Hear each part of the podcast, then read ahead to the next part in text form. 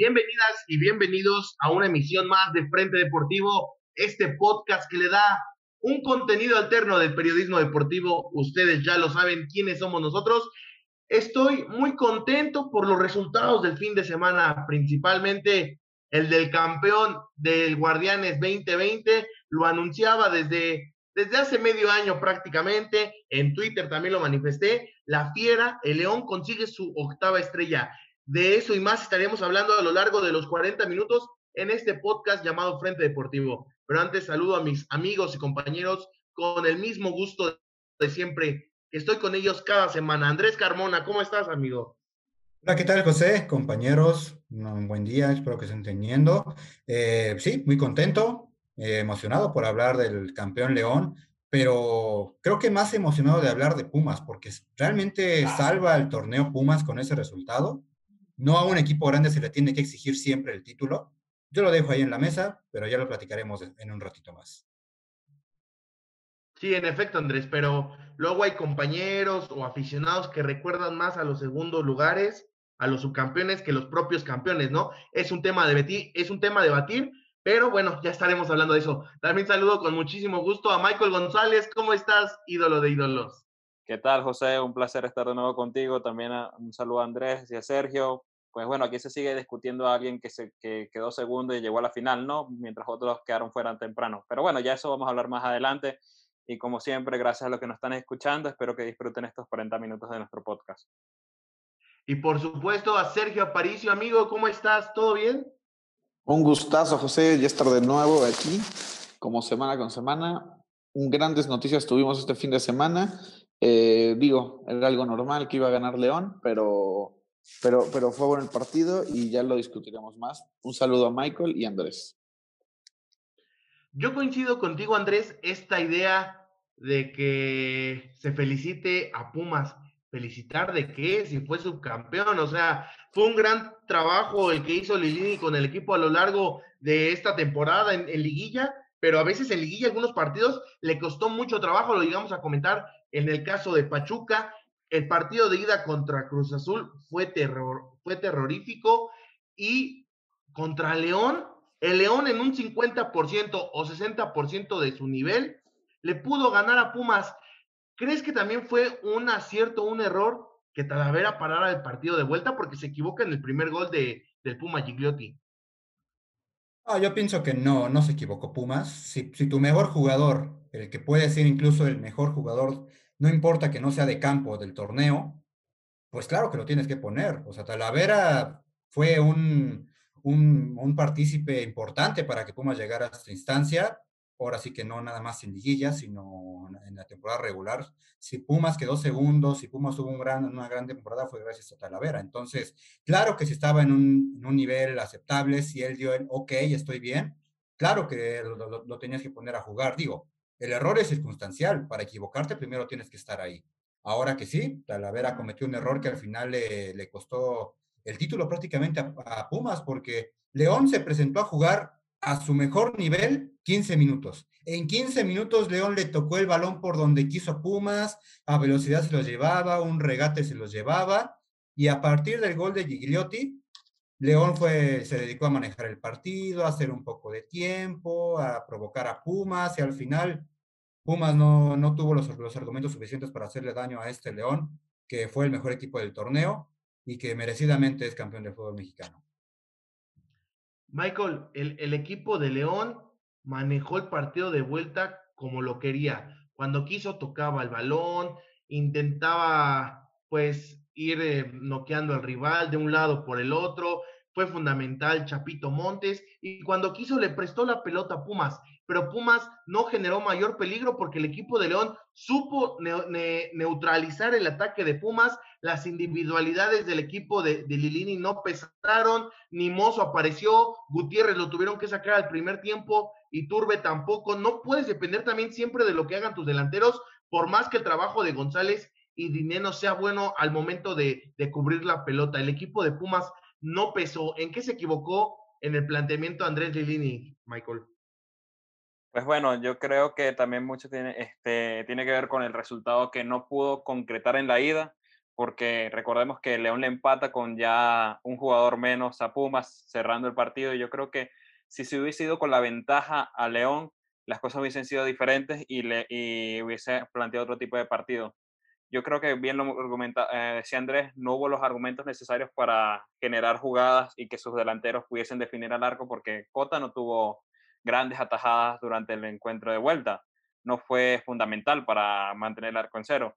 Más que todo, Pumas este, no encontró las formas y León buen trabajo en defensa y en el equipo en general. La verdad que hizo un sacrificio tremendo y se nota que Ambris aprendió de los errores contra Monarcas y contra Tigres y ahora en vez de ser dominante todo el partido, lo manejó mejor, es mejor controlarlo que siempre ir al frente y con la ventaja al principio del partido ya todo se le puso cuesta arriba a Pumas.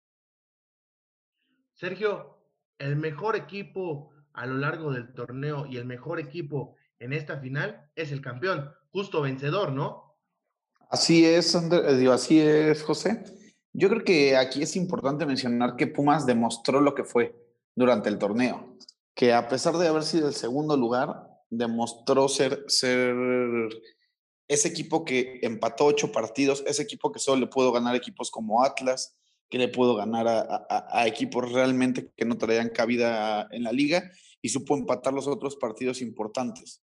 Y eso le bastó para llegar a un segundo lugar, pero todos sabíamos que era un equipo que no, no, no tenía la fuerza para ni siquiera hacerle frente a León. Y León, como lo bien lo dijo Andrés, con la mano en la cintura y jugando lo a, medio gas, llegó a la final, porque no, no, no hablemos que solo el partido contra Pumas. A Puebla y a, Puebla también fue un partido muy osco, León jugando poco, igual a Chivas. Y pues en la final solo puso, se puso a trabajar, Ambris hizo lo suyo y vimos un partido que fue el mismo resultado que en el torneo regular muchas veces lo hemos platicado tanto en, programas como fuera del aire, pero en el fútbol mexicano es muy difícil premiar la constancia, el equipo que fue mejor en el torneo y en liguilla, porque sabemos que son dos capítulos de una serie totalmente distintos. Muchas veces es mejor el cómo cierras a cómo inicias el torneo, pero León fue el mejor equipo a lo largo del torneo y en liguilla. Andrés, es, difícil ver que esto suceda en el fútbol mexicano, pero un proyecto tan serio como el de León, que ya llevaba tiempo, dos años jugando a buen nivel, incluso con descalabros como la derrota, la derrota de León contra Tigres en la final, cuando el conjunto de América también lo llegó a eliminar en una semifinal. Pero ahora se premia a un justo vencedor y se habla de un proyecto serio, algo que muchas veces se cuestiona en, en México, en el fútbol mexicano, porque no le dan continuidad a los entrenadores así como tú lo mencionas, José, este León y con Nacho Ambriz hicieron el ejemplo perfecto de lo que tiene que hacer un proceso, no solo en el fútbol mexicano, sino en el fútbol mundial, porque Ambriz llegó en medio de una temporada muy mala de León, donde nada más habían conseguido dos victorias en todo el año. Llegó León, perdón, llegó Nacho Ambriz a León y no pudo levantarlo en ese mismo torneo, pero le dieron la confianza y a partir del, del 2010, a partir a partir del 2019, este León empezó a jugar como Nacho Ambriz quería. Lo hemos platicado igualmente tanto aquí en, los programas como fuera del aire. Ambriz es un muy buen técnico que si lo dejas trabajar puede hacer cosas como lo que hizo con este León. Y eso fue lo, lo, importante, porque no lo corrieron después de que quedó de, de, perder la final contra Tigres, no lo corrieron después de quedar eliminado contra Monarcas, y aquí están los frutos, campeón. Eh, yo sí soy de los que piensan que este León de Ambriz estaba aprendiendo a jugar los, partidos finales, estaba aprendiendo a jugar la, la, liguilla, porque no es lo mismo jugar 17 fechas que jugar eliminatorias a dos partidos, a 180 minutos.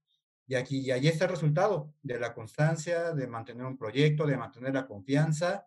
Y pues ahí está. Eh, insisto, León es merecidamente campeón de fútbol mexicano por lo que ha demostrado no solo en este torneo, sino en todo este año, donde solamente perdió dos partidos que fueron contra Cruz Azul en temporada regular y contra Puebla en esta liguilla. Michael, ¿coincides o difieres con lo que dice Andrés? Me gustaría escuchar tu, opinión porque sé que contigo hemos tenido eh, eh, este tema, ¿no? De, de la continuación de los proyectos, en por qué se corre tan temprano a los técnicos y no hay resultados. Se habla de que, pues, se habla de una inmediatez en el fútbol mexicano. Así es, no solo una inmediatez aquí en México, sino ah, en, el fútbol en general en todo el mundo. siempre este, se buscan resultados inmediatos y eso no se consigue tan fácil. Yo creo que todo el fútbol se, es a base de procesos y León es una muestra clara de eso y yo creo que debería dar el ejemplo hacia los otros equipos que si no salen campeones no es cortar cabezas así y buscar empezar de cero. No, sino es darle continuidad a un proyecto, sobre todo a entrenadores como Nacho Ambriz, que le imprimen un sello y una identidad a sus equipos y los hacen jugar de la manera como los vimos y que además León demuestra que con Ambriz puede aspirar no solo aquí en México, sino a trascender en torneos internacionales, eh, ya que le tocará jugar con K-Champions en caso de que la gane, poder jugar un Mundial de Clubes y demostrar todo ese buen fútbol que viene mostrando. Y ojo, lo mismo debería hacer Pumas con Lilini, que a pesar de que no haya jugado bien y que quedó segundo por suerte, eh, si tú me dices, un técnico agarra un equipo poquito antes de empezar el torneo y lo pone segundo y lo lleva a la final, pues mucho mérito tiene. Entonces, imagínate si lo dejan trabajar. Si le dan una pretemporada, pudiese hacer muy buenas cosas con Pumas. Sergio, ahora enfocándonos del lado de Pumas, yo creo que Lilini tendrá un trabajo muy importante y estarán los reflectores puestos en él para el siguiente, el siguiente campeonato, el siguiente campeonato por, porque dejó muy alta la vara sobre todo en que le van a quitar jugadores de alguna forma. Carlos González está muy cerca de Tigres, se hablan de dos ofertas por dinero, acaba el préstamo de Mayorga y de Flavio Álvarez, podría regresar More y Rodríguez si no ejercen eh, los equipos en donde estaban la, pues prácticamente el pago. Será muy difícil para Pumas si es que lo desmantelan. Probablemente este Pumas que vimos va, va a tardar otra vez en regresar a a puestos de liguilla siquiera. Yo creo que la próxima temporada va a ser difícil. Bien lo dices, los van a desarmar como siempre. Tigre se va a llevar al delantero de Pumas como siempre lo ha hecho. Y, pues no podemos esperar mucho de la doceava nómina del fútbol mexicano.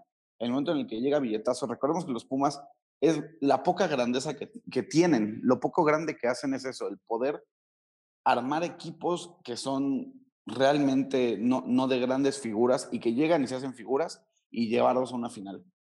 Eh, creo que Lilini lo hizo muy bien, pero también, ya lo mencioné al principio del programa y lo he mencionado durante semanas, estos Pumas eran un tanto ficticios, era un equipo que no, no tenía el, el nivel para ni siquiera haber acabado segundo lugar y el partido contra León fue una muestra completa. Aplausos para Lilini, es, un técnico que tiene dirigidos 23 partidos en primera, bueno, como director principal, técnico principal, había sido auxiliar desde 2015. Entonces yo creo que, que, le pueden dar continuidad, pero al primer semestre que, que, fracase Pumas como se ve que lo va a hacer, lo van a correr como siempre. Pumas no es un equipo que mantenga los técnicos. Andrés, ¿qué opinas de todo esto que, que está comentando Sergio? ¿Coincides o difieres con el punto de Pumas que será complicado si es que se llegan a ir jugadores? Sí, definitivamente es, va a ser complicado, sobre todo porque se te van tal vez los que son los dos mejores delanteros del fútbol mexicano. Ya podemos entrar en, un debate más especializado, ¿no? Porque digo, Carlos González, pues te dio puntos importantes, eh, te, dio el gol de la final que casi te hace campeón, si no es que, como bien lo menciona Michael, no, no, no, lo, pudieron, no lo pudieron mantener en ese partido de ida. También está Dineno, que te dio ese, ese segundo lugar, porque Dineno le dio el segundo lugar a, Pumas en ese partido con el Cruz con ese doblete. Entonces, se te están yendo tus dos atacantes, se te, está yendo, se te, están, te están yendo los goles. Tal vez Talavera pueda dar un torneo parecido al que dio, al que acaba de terminar, pero aún así yo no, yo no veo a Talavera siendo el hombre, de, el hombre importante de Pumas y sobre, y sobre todo del torneo. Entonces, sí va a ser complicado. Aquí el punto que yo le vería a favor a Lilini y a Pumas es que Lilini está acostumbrado a jugar con jóvenes, está acostumbrado a jugar con su cantera, que es precisamente de donde era encargado él. Entonces, si él puede mantener esa buena inercia y esa buena, ese buen vestidor, conjuntándolo con hacer crecer a estos jóvenes, pues igual podemos ver a un Pumas que se pueda meter otra vez a una liguilla, gracias al repechaje, pero de ahí a, a que vuelva a llegar a una final y a que sea otra vez protagonista de un torneo, lo veo muy difícil. Si es que no, si no es que no pueden mantener por lo menos a uno, ya sea a Dineno o a Carlos González, que ahora lo más cercano es, es Dineno, porque Carlos González ya está prácticamente amarrado con Tigres. Michael. ¿crees que ahora del lado de la fiera veremos a Ambriz dirigiendo todavía a León para el siguiente torneo? ¿O ya es el momento de cerrar un ciclo que, que le costó trabajo, que ya están los resultados, pero qué discurso le puedes dar después de ganar el, título de liga? Pues bueno, este equipo, este, yo creo que tiene el hambre de seguir ganando y de buscar nuevamente un bicampeonato como el que lograron en 2014 y que con Ambriz no, este, ese tema del discurso y de volverlos a motivar, no creo que va a ser un factor. Ambriz es un técnico ganador y estos jugadores también son eh, ganadores y que también buscarán trascender, eh, como lo comentaban cuando vuelvan a jugar la Conca Champions el año que entra. Y que Ambriz tiene cabida por lo menos dos años más, porque ha demostrado que su fútbol, que su proyecto tiene este, fundamentos y sobre todo este, argumentos futbolísticos para seguir trascendiendo como uno de los mejores equipos del fútbol mexicano. Sin duda alguna, este equipo de León ya cerró eh, un gran proyecto con el título de liga, como, como lo comentan. Falta pues e, esta parte de, volverlo a hacer el siguiente torneo, porque yo creo que la exigencia va a estar puesta. Eh, también ya hablando de lo que será la próxima edición de Conca Champions, que pues es un tema interesante, ¿no? Porque prácticamente eh, el, día de, el día martes y el día miércoles se jugarán los, los partidos de vuelta de, de este torneo, que el que gane pues te lleva al Mundial de Clubes y hay tres clubes involucrados, que son América, Cruz Azul y prácticamente me falta un equipo, América, Cruz Azul y Tigres. Y Tigres. Entonces, América, yo creo, Andrés, que es como el partido más seguro porque en la ida ganó 3 por 0 al Atlanta United. Tendría, tendría que, en teoría, el América, por lo menos no tendría que perder la eliminatoria, ¿no? Porque ya sabemos, el América viene con bajas, ojo, no es pretexto, el América siempre tiene que ganar todo lo que juega, pero que las bajas están ahí, eso es un hecho, y que el, el equipo no viene jugando bien, también es un hecho. Entonces, pues eh, yo creo, yo pienso que el que llega con más dudas definitivamente es el América, por todo lo que acabo de mencionar. Contra, contra Atlanta, tiene, Atlanta tienen que ganar, sí o sí, por lo menos pasar. Y ya contra LAFC Galaxy o contra Cruz Azul va a ser un partido más cerrado, más parejo, donde el América tiene que demostrar otra vez de lo que puede ser este equipo, con o sin lesionados, lo repito. Y bueno, insisto, el América tiene que ganar todo lo que juegue y el Miguel Herrera, pues recuperar un poco de ese, de ese prestigio, ¿no? Que perdió después de perder contra Chivas. Sergio, el América ha tenido tiempo para preparar este partido porque los eliminaron desde muy temprano en ese torneo del Guardianes 2020. ¿Representa algún riesgo el partido de vuelta para América contra Atlanta United? ¿Realmente se tienen de qué preocupar? Riesgo siempre hay, José. Eh, digo, también tenemos que pensar que el Atlanta también lleva sin jugar, ¿cuánto? Casi mes y medio, dos meses. Un mes. Un mes que la MLS eh, eh, eh, fue, fue eliminado el Atlanta United. Entonces también el Atlanta viene de un largo periodo de tiempo sin jugar sin jugar en un partido y el América con la fecha FIFA y todo esto pues nada más regresó a perder contra Chivas pero también tiene un largo periodo de tiempo que, que, no, que no se enfrentaron a nadie. Entonces yo creo que va a ser un partido complicado, feo, probablemente. La verdad no creo que, que, que, permita mucho el América. Tampoco es como que tengan que sacar la casta porque habrá sido humillante un poco por haber sido eliminado contra Chivas, pero pues el América dio lo que tenía que dar y, y es un partido realmente fácil. Va a ser el único partido que se juega ida y vuelta, ¿no? Porque ya Cruz Azul y Los Ángeles va a ser a un solo partido, van a tomar el, mismo método que llevó la Champions cuando regresó después de la pandemia, ellos van a hacer lo mismo, entonces creo que sí sería el más fácil, aparte de Tigres. Sí, ahora Michael, el América es el más obligado por encima de Tigres y Cruz Azul en ganar esta Conca Champions. No, pues yo escucho a Andrés y escucho a Sergio y parece que el América va a enfrentar al Brasil del 70, porque contra el Atlanta, una ventaja de tres goles que consiguieron en el partido de ida. Un, con un rival de la MLS que, se, pues, este, que son equipos que no tienen trascendencia en el continente. El supuesto mejor equipo de toda CONCACAF y que puede pelearse contra los mejores de todo el continente no va a poder mantener una ventaja de tres goles. Me parece increíble. Yo creo que si el América es el más obligado de los mexicanos a ganar, eh, el segundo sería Tigres, Cruz Azul, bueno, que después van a jugar sin técnico prácticamente. ¿Cómo tú quieres que un equipo gane sin técnico una, un torneo de eliminación directa? Así que el América deberá demostrar, porque si no, por ahí Miguel Herrera pudiese ser cesado de su eh, puesto, aunque por el, tema del contrato y de dinero pudiese quedarse un poco más, pero serían focos, rojo, perdón, focos rojos para el equipo de Cuapa. Entonces deberían estar muy preocupados en, en América y demostrar por qué son lo que dicen ser el mejor equipo del continente. Sí, realmente si el equipo de América no llegara a ganar este torneo, pues ya sería una segunda llamada de atención y un segundo. Ah, ya es el torneo, José. Ya tienen que ganar el torneo para ti, o sea, si no, no, no, es fracaso. Pero pues es que no es, no es el mismo argumento que dicen que si no ganan es un fracaso. No, bueno, el América tiene que ganar todo, eso, eso sin duda. Pero pues también es, es, un partido no complicado, porque ya van 3 a 0. Yo no sé en qué momento Michael me escuchó decir que no iban a ganar o que se le iba a complicar. Creo que va a ser un partido difícil por la cantidad de tiempo que llevan y después de haber venido de perder contra Chivas. No sé ni cómo va a salir América, sí creo que, que va a ser un partido. Pero no representa un ¿eh? riesgo. ¿Un riesgo en el marcador te parece? No, pero va a ser un partido difícil y es ahí en Atlanta y el viaje y todo el tiempo que tienen que entrar a pretemporada ya pronto también. Van a tener que aventarse estos cuartos, luego semifinal y final. Probablemente le toquen la llave y jugar contra Cruz Azul. Hay muchas cosas. Oh, los Se me olvidaba que eras defensor de la MLS. Se me olvidaba de eso. Oye, ganó. Me que eras promotor de la MLS. Ponte tú que, yo creo que Los Ángeles le van a ganar a Cruz Azul. Ahora gánale a Los, a los Ángeles de Carlos Vela. Es, un tiro también.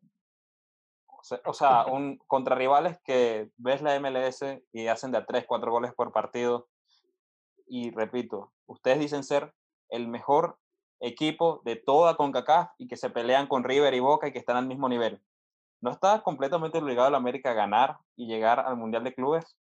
Claro, que está completamente obligado. Pero ojo. Pero no, puede pasar cualquier cosa. Podemos competir contra River, contra el Flamengo, contra Santos de Brasil, si quieres, con equipo completo. Hoy estamos hablando que el América tiene por lo menos 7, 8 fuera, tanto por COVID y luego por, los, por las lesiones. Yo insisto, no es pretexto, el América tiene que ir a ganar contra, contra Atlanta, contra LAFC o Cruz Azul y contra Tigres, que seguramente también va a ser otro finalista.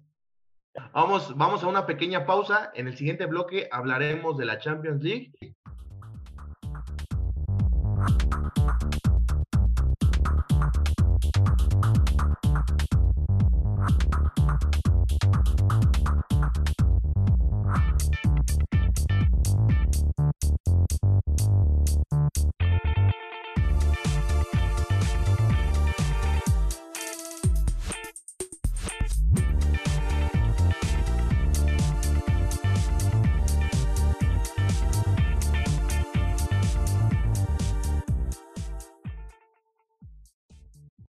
Estamos de regreso en Frente Deportivo para hablar lo que fue el sorteo de la UEFA Champions League y ya están definidos los octavos de final del torneo de clubes más importante del mundo. Realmente hay duelos muy atractivos que ya estaremos hablando poco a poco porque realmente se presta para el gran análisis. Uno de ellos es el Barcelona contra el Paris Saint-Germain. Andrés, Messi contra Neymar, Mbappé contra Coutinho. ¿Será realmente un partido de alto voltaje. ¿El Barcelona corre algún peligro?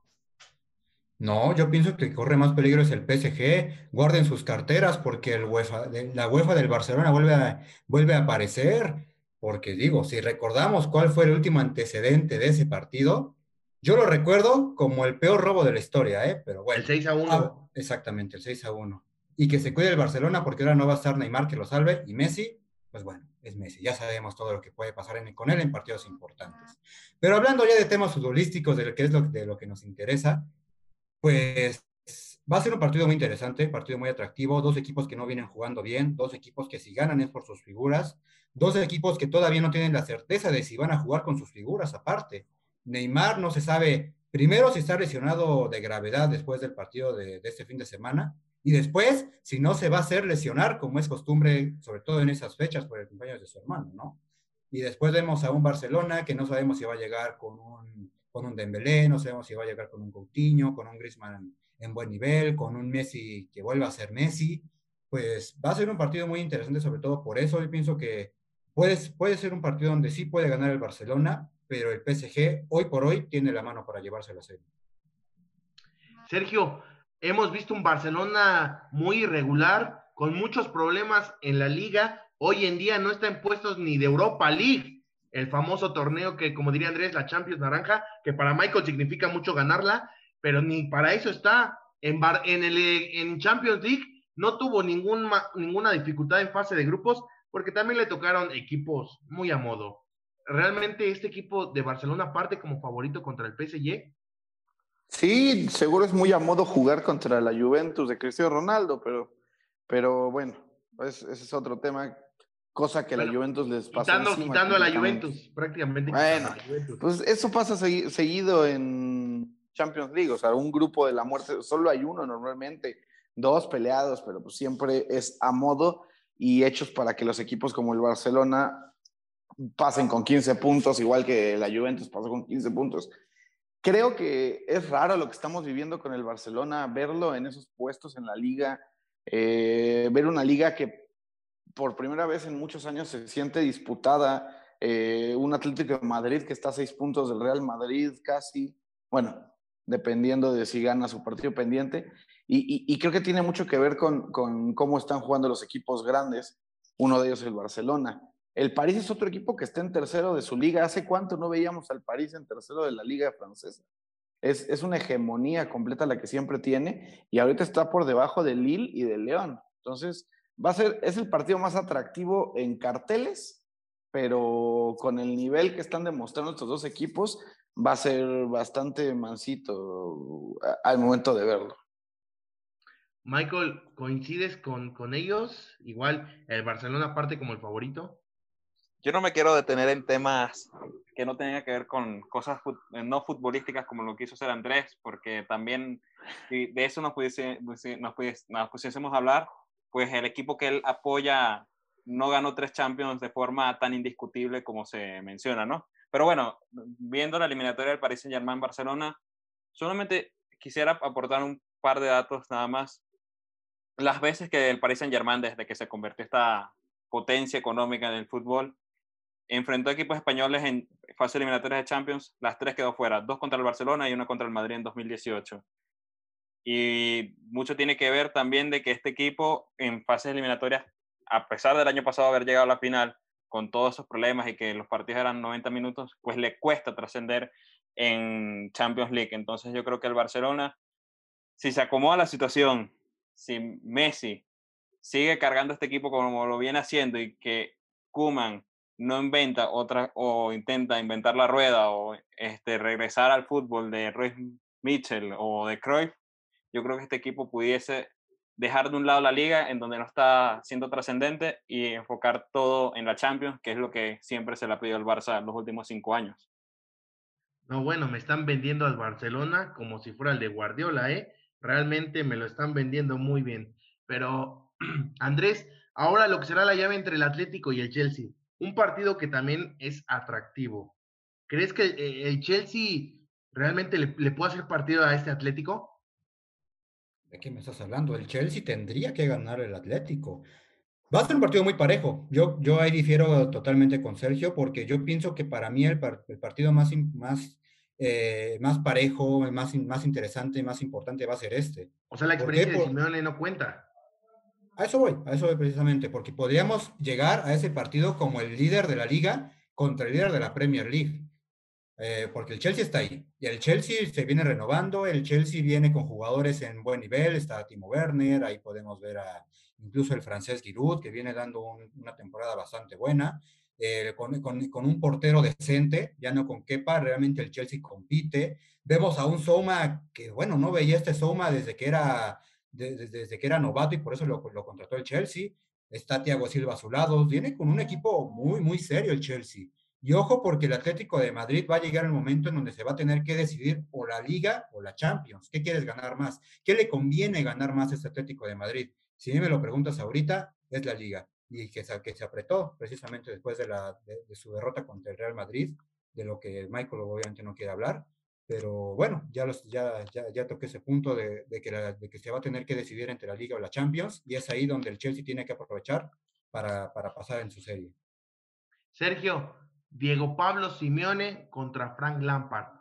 Será otro partido grandioso. ¿Qué opinas de este duelo que será esencial para ambos equipos? Va a ser un buen partido, tendremos que ver cómo llegan ya ellos, o sea, a ese partido. Recordemos que la Champions League va a reiniciarse hasta febrero, mediados por ahí del 16 de febrero, y para eso falta pues todavía casi dos, dos meses exactos, de hecho, para que regrese la Champions League. Eh, ahorita el Chelsea es quinto lugar de, la Premier, por abajo ahorita del Southampton. Entonces, a, pesar de todas las flores que le está echando Andrés, está diciendo que, que este Chelsea es el mismo que el de Balak y Drogba. Eh, no, no veo que, que, tampoco le puede, que sea tan fácil ganar al Atlético de Madrid, que sea como sea, es número uno de la Liga Española y que, bien lo dice, tienen que decidirse por una, por una liga u otra, una copa u otra, y es momento de cuando los, cuando los equipos grandes están hasta abajo de la tabla, eh, eh, el Atlético va a tener que, pelear por la liga, que son de las pocas que puede ganar, siempre que Real Madrid o Barcelona son los que están hasta arriba. Ojo, mencionaste equipos grandes, Sergio, y para mí Chelsea es mucho más grande que el Atlético de Madrid. Eh, ¿Tú crees? O sea, ya el ¿Quién, tiene, ¿quién, tiene, más, ¿Quién tiene más Champions?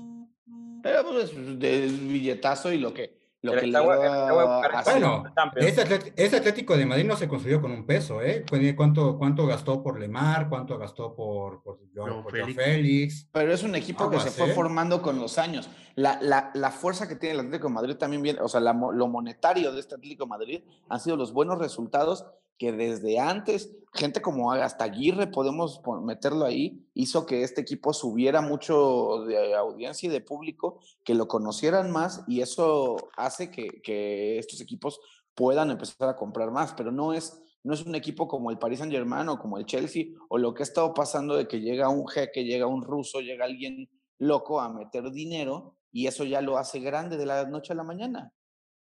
No, estoy de acuerdo, pero también hay que tomar en cuenta que ha ganado importante el Atlético de Madrid, además de esa tan, tan, tan ansiada liga de la que tanto vive Michael. Nada, absolutamente nada. El Chelsea ya fue campeón de Champions, ya fue campeón de Premier, ha, ha ganado títulos importantes, ha ganado puntos por, por contrataciones de gente Oye, ¿y quién tiene más dinero? El Chelsea, por supuesto. Ok. Pero, ¿de qué, o sea, ¿de qué? ¿Eso qué tiene que ver? Pues que eso tiene mucho que ver cuando ya, o sea, hay equipos, o sea, es como si me dijeras que ganar la Premier League, también el París ha ganado muchas ligas de Francia. Pero, el París ya no ha ganado la Champions, por ejemplo. No Algo lo hace grande. Exactamente. El Chelsea es grande porque ya ganó su Champions League, ya ganó su tan ansiada Copa de Internacional, algo por lo que siempre debatimos de por qué Tigres no es equipo grande, por ejemplo. Ok. Hay equipos desaparecidos que tienen Champions League ahorita hay equipos que tienen más Champions que ligas, como el Leeds United, y es más grande que todos los, es más grande que el Atlético y el Chelsea en Champions. No, no, no, ahí es una combinación de todo, es una combinación de ligas, es una combinación de Champions, es una combinación de jugadores importantes, es una combinación de momentos, algo que por, lo, por, eh, por ejemplo el Necaxa no es equipo grande de México ahorita, a pesar de que también tuvo momentos importantes, de que ha tenido títulos, de que ha tenido grandes jugadores, pero ¿dónde quedó su momento, por ejemplo? No, entonces para Andrés el Nottingham Forest eh, son unos fenómenos porque ganaron dos Champions cuando eran Copa de Europa y el de de Bucarest también son unos fenómenos porque ganaron una Champions. Pero en su momento era cuenta. En su momento fueron equipos grandes, en su momento fueron equipos importantes y ahora, como lo que está a punto de pasarle a Cruz Azul, está a punto de desaparecer. Michael, ¿qué opinas de que Andrés haga menos al Atlético que al Chelsea? ¿Realmente el Chelsea es el favorito? Mira, la última, se enfrentaron, recuerden, en aquella semifinal en 2014 con el gran Mourinho y el Chelsea y el Atlético les dio un baile al Chelsea en Stamford Bridge y se metió a la final de Lisboa en 2014. Yo no creo que... La que perdieron. La que perdieron. Hay que llegar a las finales, ¿no? Ah, ahora resulta. Ahora resulta. Recordar a los segundones. Recordar a los subcampeones, ¿no? Ah, bueno, entonces es, es que, bueno, ya eso será tema de otra discusión, pero este, recordemos que eh, ganó la liga ese año y llegó a la final de Champions. Entonces yo creo que eh, ahorita tiene incluso más plantel que ese año y pudiese eh, combatir bien los dos frentes, tanto de Champions como de la liga española.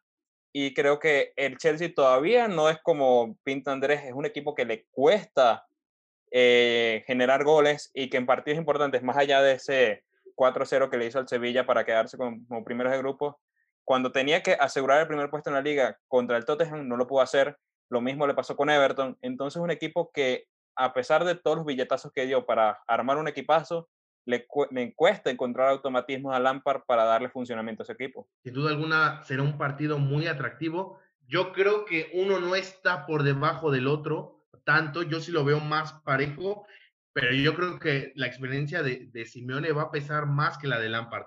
Otro duelo atractivo, por decirlo de alguna manera, es el Lazio Bayern, que será un duelo en donde el Bayern parte como favorito, Andrés. Sí, sí, sí, El Bayern Múnich puede jugar contra quien sea y va a ser favorito hoy en día. Es el mejor equipo del mundo, con el mejor campeón, con, el mejor técnico del mundo, con el mejor jugador del mundo. Entonces, pues el Bayern Múnich es favorito a todo. Bien lo dijo Sergio, el campeón. Entonces, pues contra la Lazio sí, la Lazio puede imponer resistencia como lo ha venido haciendo en los últimos años, dando dando ahí por alguna, algunas, alguna lata por ahí a los equipos grandes, pero digo, sería una súper sorpresa que a Lazio le pudiera ganar al Bayern Múnich, pero sí, pues sí, sí entiendo el por qué dices que es, va, a ser un partido eh, más cerrado de lo que algunos, de lo, que algunos puedan pensar. La Lazio es un equipo que viene haciendo las cosas bien en los últimos años, tiene a Chile Inmóvil que fue bota de oro el año pasado. Entonces, pues sí, sí, sí, sí va a ser un juego interesante, pero insisto, el Bayern Múnich tiene, tiene la mano para, para llevarse esta serie también. Sergio, tú como, tú estás como decía la Volpe, caminando este Bayern va a llegar a, a, la final de Champions o cómo? No caminando, pero trae muy buen equipo, como ya lo dijo, lo dijimos, eh, es el campeón eh, con superioridad. La verdad es que vimos a un Bayern ganar una Champions League como León lo hizo esta liga, la verdad con la mano en la cintura y, y, y, y bastante fácil. Eh, Lazio, hay, equipos ahorita en la Serie A que lo han estado haciendo muy bien. Digo, ahorita probablemente vas a tocar el tema del Atalanta contra el Real Madrid, pero como que la Serie A está retomando este nivel. Competitividad, ¿no? Esa competitividad que la habían monotizado, bueno, era, era mono, bueno, ya solamente era la Juventus, eh, desde el, el, Inter de Milán de Mourinho y, el, y el Milan del 2011, que fue el último equipo en ganar una liga que no fuera la Juve. Y el Milan del 2011, que llevan más de 10 años que la Juventus ha estado en, lo máximo, y por lo menos estamos viendo equipos como la Lazio, como Chivin Móvil, que dice Andrés muy bien que fue la bota, y que incluso tuvo más goles que, que, que el balón de oro.